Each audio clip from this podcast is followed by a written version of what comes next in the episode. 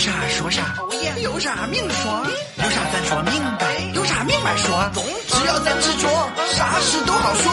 那咱弄，说呗说呗。五月份呢，其实有两个日子挺值得大家注意的，一个呢就是母亲节嘛，五月的第二个星期天，二零一五年呢就是五月十号。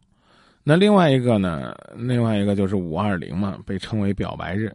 先说这母亲节吧，有多少朋友在母亲节这天，根本没有来得及跟自己的亲人、家人，尤其是自己最伟大的母亲，说一声感谢，把自己最温馨的祝福讲给自己最亲爱的人。你们都做了吗？要是没做的话，告诉大家还不晚。明天呢，五二一，跟他们说声我爱你，其实呢也挺重要的。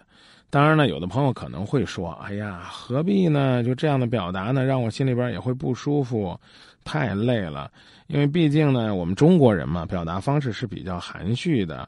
但是，我想请大家想一想，妈妈的十月怀胎，生死线上走一遭，真的就赢不来你在母亲节这天，在洋人过的节日里边秀一下我们中国人对母亲的孝敬和爱吗？”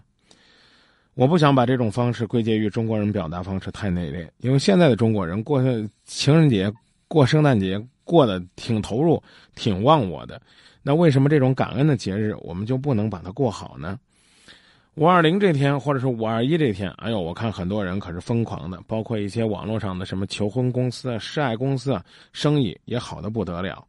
但是啊，在五月份。不要把所有的疯狂都放在这一天，也不要把所有的表白只针对自己爱的那个恋人或者是情人。如果母亲节那天你没来得及表达你对亲人的那种最澎湃的爱，你就趁着五月二十号、五月二十一号补上。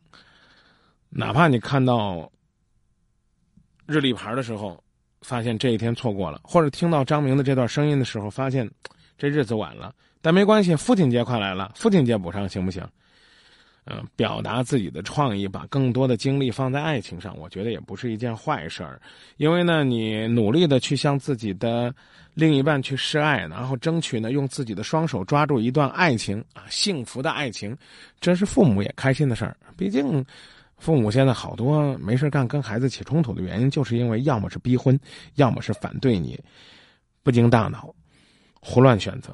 所以在爱情方面，我们作为年轻人和父母的冲突挺多的。那是不是也能够通过呢这些温馨甜蜜的日子里边拉近和父母的距离，以便更好的耕耘自己的爱情？千千万万不要忽略自己，因为父母给自己的关心是非常非常体贴的，他们细致到你的每一根头发丝，这就是父母最深沉的爱。还记得很久以前流传那个故事吗？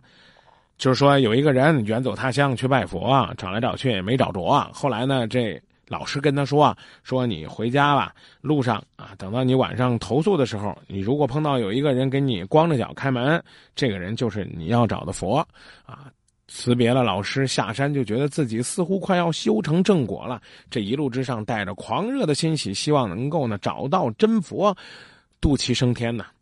这一路之上呢，也投诉了不少的店啊，也借宿了不少的农家，没有一个给他开门的时候是光着脚来。越往家里走，这小伙子越失望，觉得自己快到家了，也没有找到真佛，是不是这辈子呢就没有机会位列仙班呢？终于，在一个风雨交加的后半夜。他走到自己门前，那个时候呢，心情沮丧，意志沉沦，丝毫没有回家的那种欣喜，因为到家了都没有找到他想要找的那个真佛。那究竟谁能够把他渡成佛呢？在失望之余，轻轻的用手叩打门环，叮叮当，就这么几声，就听到有人用非常苍老的声音回答说：“谁呀？”当时心头一酸呐，外出学艺多年，母亲的声音都苍老成这样了吗？